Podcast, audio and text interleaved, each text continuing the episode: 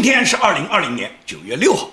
九月六号是个什么日子？我今天呢，在九月六号，我特意选择穿上了黄衫，因为九月六号是一个特定的日子。这个日子特定在哪里？它本来是香港民众他们投票选举香港新一届立法会这个选举的日子，但是这个选举的日子被中共呢，就是粗暴的呢，就把它取消了。也就是香港民众本来在今天可以投选出他们的立法会会员的。但是中共呢，他以呢香港有疫情为名，他们推迟了一年的这个选举，然后由林郑月娥宣布了以后，把这个推迟以后呢，他说由人大常委会决定，在这个过渡的这一年里面呢，究竟呢用什么方法来安排这个立法会？那么中共人大呢，最终就决定了呢，这个原来立法会的会员呢，他就延期一年，也就是你们继续履职一年，一年以后呢，然后人民再选举。那么中共人大他有没有权利宣布这个决定呢？可以这样讲。立法会会员是人民选举的，人民选举的立法会才是人民授权给你，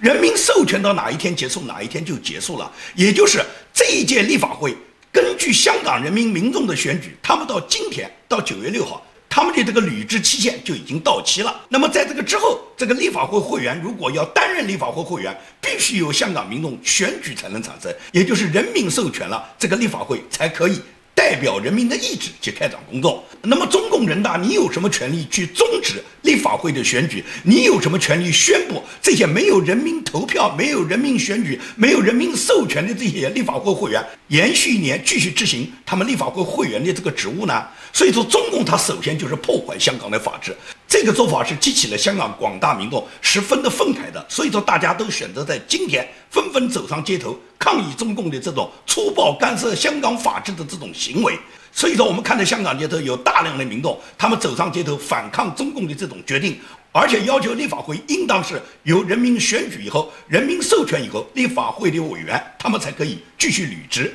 所以在这个情况下呢，今天呢，香港的警察呢又大肆的在街头上呢去抓捕香港的民众。我们在网络上可以看到很多前方传过来的照片，香港的警察对香港这些抗议的民众大打出手啊。去年开始的反送中运动之后呢，一开始呢，香港警察呢有一部分警察，他们对镇压香港民众呢。还是有所顾忌的，因为毕竟这是英联邦统治、英式教育一百多年的国家，很多香港的警察受到英式教育呢，他们还知道呢，要维护一点法治的底线，这是最初刚刚开始。但是很快呢，他们就感觉到香港政府和香港的行政当局啊、警察当局啊，他们对人民的这个粗暴的镇压，已经完全是站在了共产党这个邪恶的政权一边，他们已经没有底线。所以说，香港警方他们多次对香港民众进行各种殴打、侮辱啊，包括性侵啊，这种现象在香港自反送中运动之后。不断的发生，那么有很多人在整个这个反送中运动中，他们本人呢都受到香港警察的凌辱之后呢，有很多人都选择了自杀。所以说，香港整个反送中运动这么一年多来，已经有几千个人。为反送中运动、为抗议中共的暴行，已经献出了他们自己的生命。那么到今天呢，我们可以看到，香港警察更加是变本加厉了。因为什么？有了国安法了哇！有了国安法以后，香港的警察就觉得他们想抓谁就抓谁，想打谁就打谁，他们根本就没有底线，他们根本就毫无顾忌。而中共就纵容着香港警察这帮走狗呢，这帮打手呢，在香港街头呢，对香港抗议的民众呢，大肆的抓捕，大肆的殴打。所以我们可以看到，香港街头又有很多年轻人。被香港警察抓捕，尤其是女青年。你可以看到大量的照片都能显示，很多香港年轻的女青年是香港警察首先要抓捕的。他们抓捕这些女青年没有什么年龄限制的。有一个视频我看到，有一个只有十二岁的小女孩，这个小女孩被几个警察追赶，最终有一个迎面扑上来的警察把她按倒在地。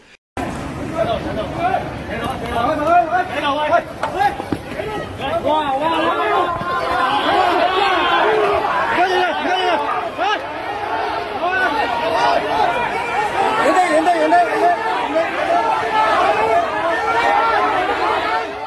十二岁的女孩还是未成年人，你凭什么把她抓捕啊？别说这个女孩子没做什么事，她即使是做了什么事，未成年人也不可以随随便便就用这种粗暴的方法把她按在地下把她抓捕啊！但是香港警察现在已经立令智昏了哇，他们根本就不考虑法律的底线，根本不考虑他们自己曾经这个城市受过英式教育的一百多年。他们现在跪伏在共产党的脚下，充当着共产党的打手和走狗和爪牙。这些人总有一天，香港人民要审判他们，全世界人民都要审判他们。所以说，香港街头现在爆发出的这个反对中共政府的这种抗议行动，它实际上就是香港反送中运动的延续。那么，为什么立法会的这个议员，香港民众他们不同意你们自动延续一年，而是需要人民授权呢？这是很简单的道理嘛。任何一个法治国家，任何一个民主国家，国家的领导人，这个国家里面的立法会的议员，他必须是由人民选举授权以后，你才能代表人民的意志去履行你的职务的。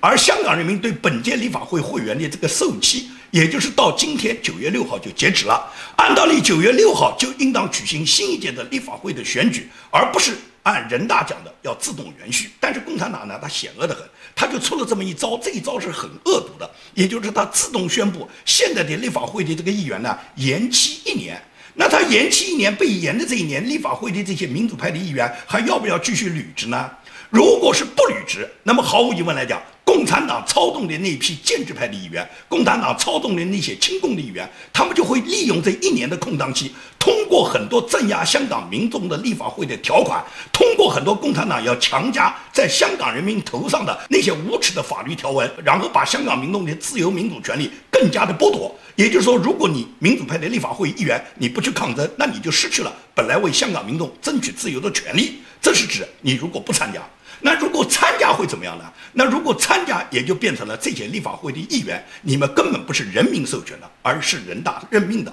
是中共这个人大他来命令你们，要求你们履职一年。在这个过程中，你们是按照人大的命令来履行你们立法会会员的职责的，这跟法律是不相符的，这跟人民授权是不相符的。一个没有人民授权的立法会议员，他就不应该是一个议员，他就没有权利。代表人民去说话，所以在这种情况下，很多立法会的议员呢，他是想背个想抵制这个人大常委会的命令的。那么在这种情况下，他们就很两难。他们如果去履职，那么毫无疑问来讲，人民没有授权；如果不履职，那留下来的这个空档就有可能给建制派议员给他们呢利用以后呢，反而通过很多对香港民众不利的条款。而这一部分民主派议员本来是可以在立法会据理力争，或者是为人民去争取一点他们可以保留的权利的。所以在这种情况下，就变成了什么？中共这一个恶招，就变成了让这些民主派的立法会议员究竟是履职还是不履职，就是要不要延期这一。年的这个争论呢，已经伤及了香港普通的民众。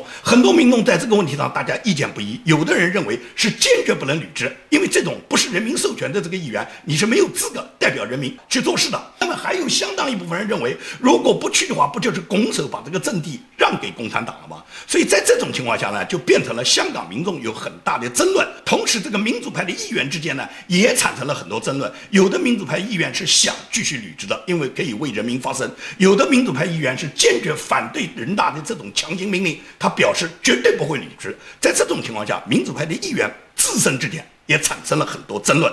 那么香港民众怎么看？香港民众今天就用他们的行动表示了，他们坚决反对人大破坏香港的法治。去安排了一个什么立法会的议员什么延期一年的这个决定，也就是他们要求我们根本不要听人大的，我们为什么要听你共产党的？你叫我们怎么样就怎么样。我们现在要的什么？我们现在要的是合法的选举。我们希望香港民众能够在九月六号这一天，我们重新选举我们下一任的立法会议员。任何一个被我们选上的议员，你就是合法的议员。哪怕你为共产党说话，你只要被香港人民选举了，只要是香港人民授权给你了，你才有这个权利去说话，而不是像现在。由共产党人大来决定整个香港这个议会就往后顺延一年，因为这个顺延一年的决定本身就是违反法治的，所以香港民众用他们自己上街抗议的行为，就表达了他们自己对人大这个决定完全的不赞成，完全的反对。那么在九月六号这一天，很多香港民众都走上街头，他们走上街头就是要表达香港议会要如期选举的这个愿望。同时，国际社会也一再支持香港人民这种抗议行动。无论是美国还是英国，包括这一次王毅走访了欧洲那么多国家，欧洲的这个欧盟德国的外长，他在跟王毅最后一次新闻发布会上面，他也就是公开在新闻发布会上要求香港必须要尊重香港人民的自由，尊重香港人民的权利，让香港人民他们自由的选举他们的立法会会员，而不是你们有权利下令。可以随随便便就推迟香港的这个立法会。香港一国两制的问题，是你中共跟大英帝国在一九八四年就签订了中英香港联合声明。这个中英香港联合声明里面明确就记载到，香港一国两制五十年不变，香港维持它过去所有的司法制度。那么在这个情况下，目前香港回归也就是二十三年，那么仅仅二十三年，中共就已经破坏掉了一国两制，所以说国际社会是完全不答应的。因此，在在目前这个情况下，香港立法会现在根本就不需要讨论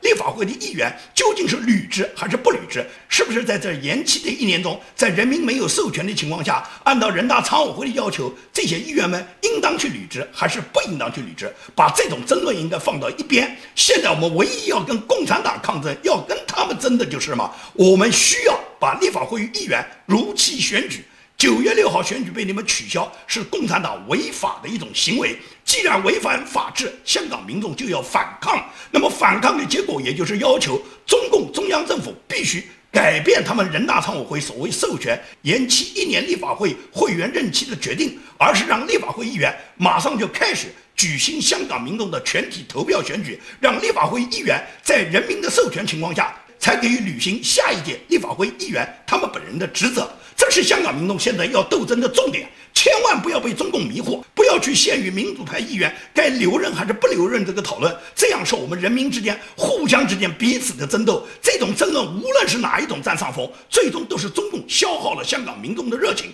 我们现在要争的是跟共产党争，而不是民主派议员里面彼此之间争。我们需要要共产党撤销他的违法决定，我们需要的是香港民众要争取香港立法会他们在今年应该按期选举的一个权。利，这是香港民众现在重中之重。所以说呢，我们不要受共产党的迷惑，我们也绝对不遵守林郑月娥给香港民众强行加上的什么疫情期间我们必须要延续立法会一年的选举。这是香港政府和中共这个无耻的政权，他们强行的在香港民众头上用他们自己的行动命令，用他们的专制手段去破坏了香港的法治。对于这种破坏手段，我们坚决不接受。香港民众，我觉得现在五大诉求也好，光复香港时代革命也好，所有现在的斗争方向就是什么？就是不服从中国人大对香港立法会的这个延期一年选举的决定，而是要争取香港人民他们自由选举他们立法会议员的民主权利，这是现在斗争的重点。所以说，就应该往这个方向努力，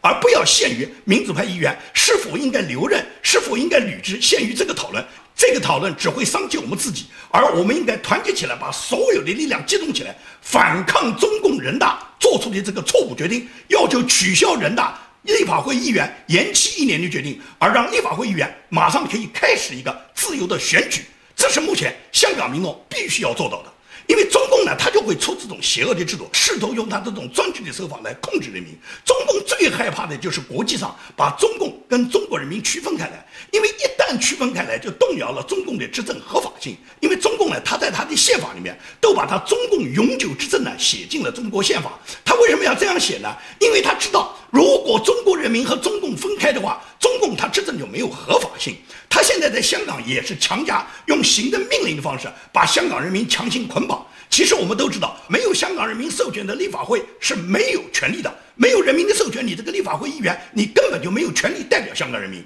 同样，中国共产党在中国的这个统治没有中国人民的授权，中国共产党它也是一个伪政府，它就没有权利去统治中国人民。他现在就要把中国人民和共产党把它捆绑在一起，对全世界去宣传，他代表了中国人民的利益。包括习近平讲的这个五个绝对不答应，他都说是中国人民不答应啊，他没敢讲是他习近平不答应，没敢讲是中国共产党不答应啊，他是代表中国人民向全世界。去叫嚣啊！但是中国人民什么时候授权给过中国共产党呢？中国共产党取得中国的统治权是靠刺刀机关枪，是靠他们对人民的屠杀，然后获取了这个政权的。中国人民从来就没有授权过中国共产党可以统治中国，所以中共就特别怕国际上把中国人民和共产党分开。中国共产党没有经过任何程序授权，他现在强行的代表人民，他目的就是把人民跟他捆绑在一起。他要人民从小接受的教育什么？教育中国老百姓，你们与生俱来就是受到中共管制的。现在在香港，他们也强行的要在香港推行，把香港人民强行的受到中共管制，让你们香港人民认为你们与生俱来就是中共的奴隶，你们没有自由权利，你们不可以选举，你们选不选由中共来给你们去钦定。中共不要你们老百姓选，中共就要用他的强权来控制中国大陆，控制香港人民，把香港人民要转化成跟中国大陆十四亿奴隶一样。为共产党世世代代做他们的草民，给他们去收割韭菜，这是中共他本身的险恶用心。在这一点上，我相信所有的香港民众都应该擦亮眼睛，看得清清楚楚。所以说，我们现在不要受共产党的挑唆，不要受共产党的蛊惑，不要执行共产党人大授权立法会议员延期一年的决定。我们现在应当所有香港民众团结起来，就是反抗中共这个决定，要求立法会开始选举，开始由公民授权以后，公民一人一票选举你们。的立法会议员之后，这些议员才有资格代表人民。好，我们谈我们今天的第二个话题。第二个话题是指这两天互联网上很火火了一个人呢，叫洪晃。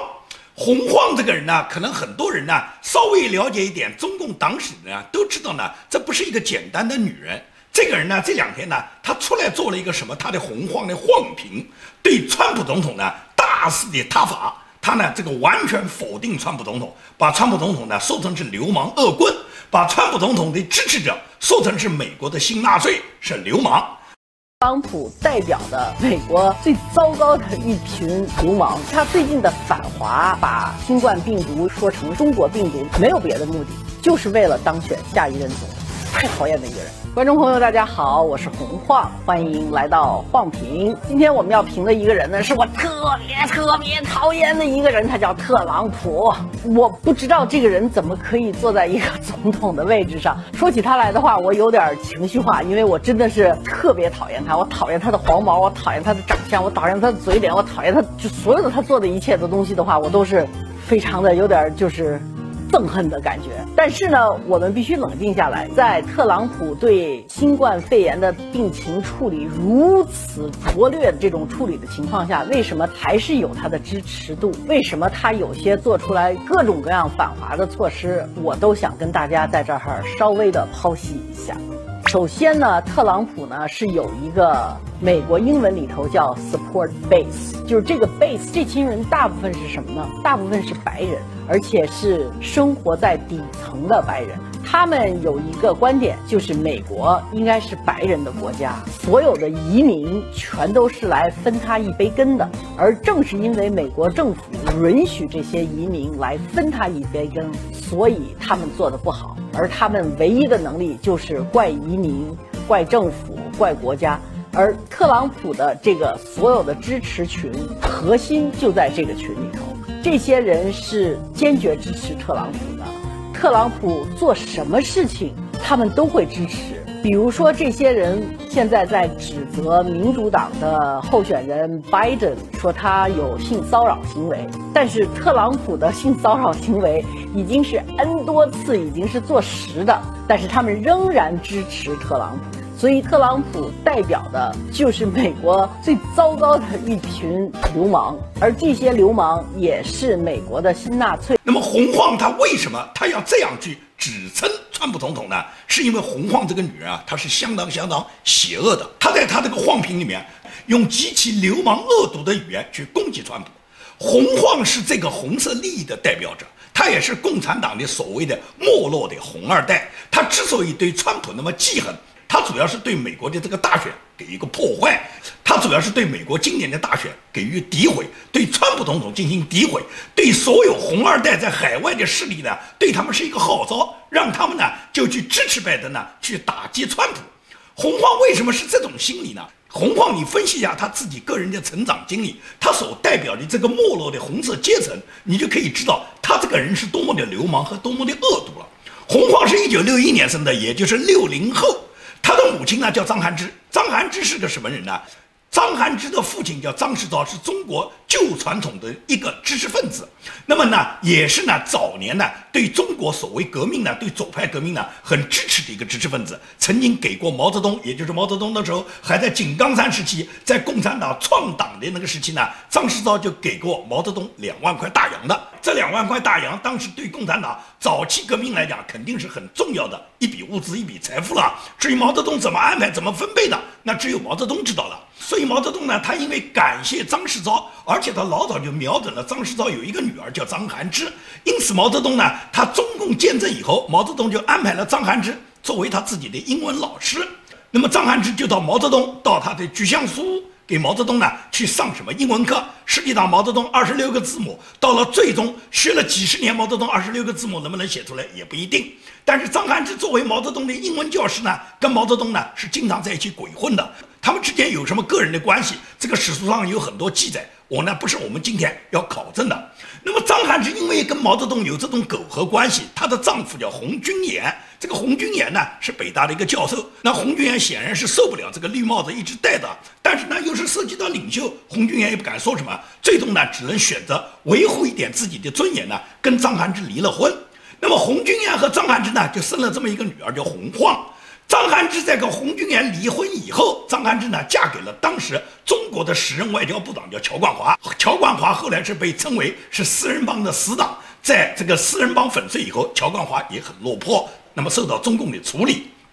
就是这么一个家庭背景。那洪晃生在张汉之这个家庭背景中，由于他的母亲能够跟伟大领袖跟领袖每天都在书房里面，那么显然他就获得了一个机会，就是他十二岁就被中共最早一批送到美国来读书的，也就是中共和美国这个中美关系开始松动啊，就在尼克松访华之前，那时候是所谓的乒乓球小球推动大球，也就是有基辛格秘密访华以后，然后开始呢松动中美关系，这个呢是在一九七一年。因此呢，在一九七一年中美关系松动以后，毛泽东呢就同意呢中国呢派一批所谓红色的二代，也就是共产党打江山的这个自己人，毛泽东信得过的人。那时候的红二代还不是邓小平、习仲勋，也就是相当于邓朴方、习近平这一类的红二代，还不是这一类，是毛泽东信得过的。也就是在七十年代，当时洪晃只有十二岁，因为他是一九七三年就到美国留学了。你想想看，他是一九六一年生的。他到七三年，也就是十二岁，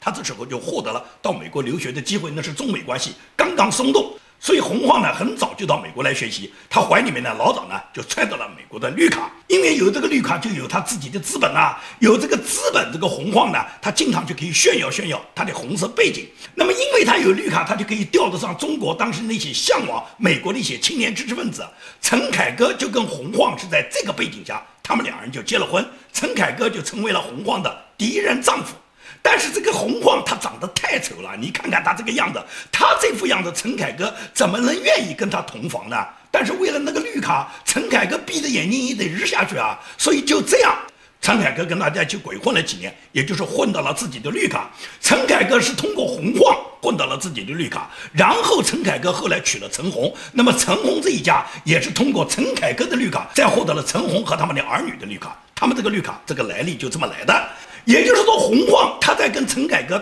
他们之间的这个婚姻没有感情，只有绿卡，也就是陈凯歌为了绿卡，而根本也很少缺少性，因为呢可以讲陈凯歌实在是不愿意跟这个女人同房，所以说呢洪荒曾经在他自己的一段节目里面跟他的两个闺蜜抱怨过，就是说。他跟陈凯歌这个恋爱谈的那个长啊，中国男人跟你在一起谈到夜里面三点都不谈性啊，跟你谈艺术、谈哲学，谈到洪荒的时候听不下去啊。大学的时候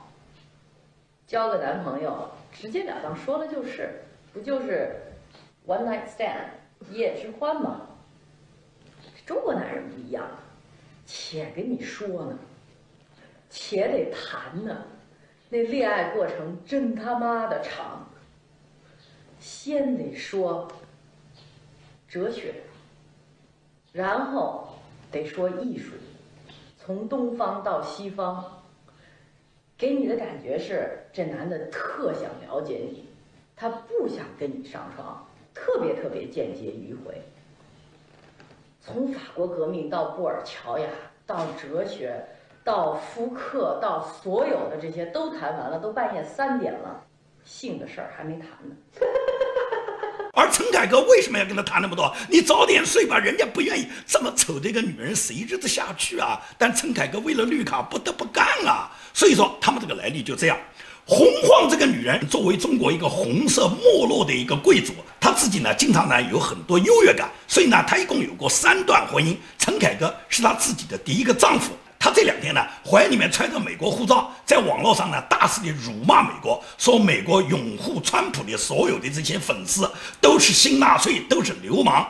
他是典型的既得利益集团的寄生虫，但是呢，他又十分的自信呢，认为他自己是靠他的能力的。十二岁就进入美国了，靠他的自己能力，他能进入美国吗？他动不动呢就抛头露面，指导一下别人的生活方式。但是呢，他实际上又是在中共这个贵族里面呢混得很差的，因为无论他的母亲还是他的这个继父，都早就被中共是排挤在圈子之外的，在利益集团里面，他一直是属于混得比较差的。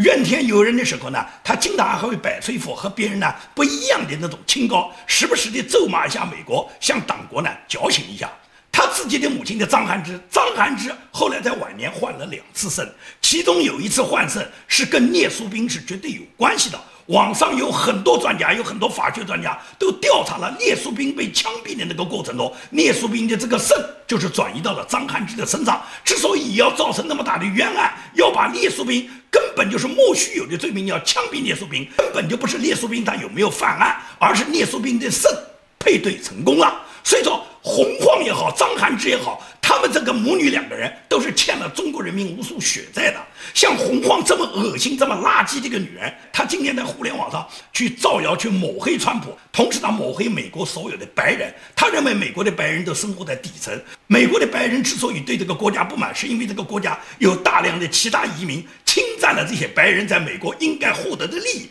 所以说呢，这些白人支持川普呢，是希望川普把所有移民都赶出去。这个洪荒他就是挑唆各个种族、各个其他移民和美国原来的白人之间的这个关系，他挑拨这种关系，实际上就是在美国大选里面制造仇恨、制造种族之间的矛盾、制造种族之间的仇恨。所以洪晃这个女人的用心是非常典型、非常险恶的。这个女人的无耻，从上到下你可以看到她丑陋无比。她因为知道陈凯歌想获得绿卡，所以说陈凯歌跟她的婚姻就是为了混到这张绿卡。因此呢，她尽管那么丑，她还希望呢，经常在中国的一些电影里面呢，去当个什么女角色。那么陈凯歌作为一个导演，为了他这张绿卡，就不能不给他安排几个角色啊。但是你看看这么丑的一个女人，她能演什么角色呢？所以最终只能演个老鸨啊。她还能演什么呢？所以说像洪晃，她无论是戏里戏外，都是一个非常无耻、非常下作的女人。她今天对川普总统的攻击，实际上就是代表了中国红二代、红色没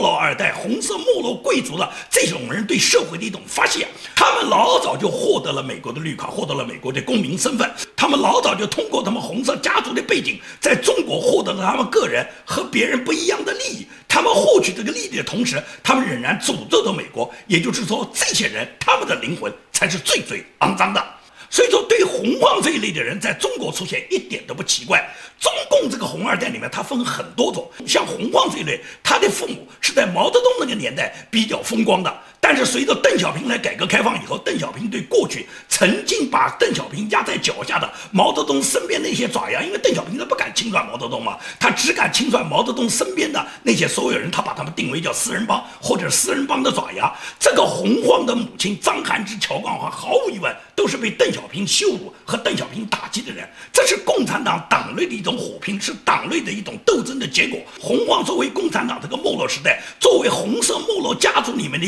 已经。竟是饥寒交迫的这一类人，但是他仍然不忘了为党国去叫嚣，为党国去鸣锣开道，向党国去交情，然后在党国面前献投名状呢，是为了嘛显示他们跟党国利益的捆绑，而且这些人都是党国利益上的寄生虫，所以说他们这一辈子在他们丑陋无比的人生中，实际上是完全失败的。所以，洪晃今天对川普总统的这个所谓晃平，不但没有丝毫动摇了川普总统他个人的荣誉和地位，没有损于川普总统的尊严，反而是让人们更加看清中国共产党的无耻，中国红色贵族的堕落，中国这个利益集团他们在川普总统在接任之后将会受到打击灭亡的结果。好，今天的节目就跟大家做到这里，谢谢大家。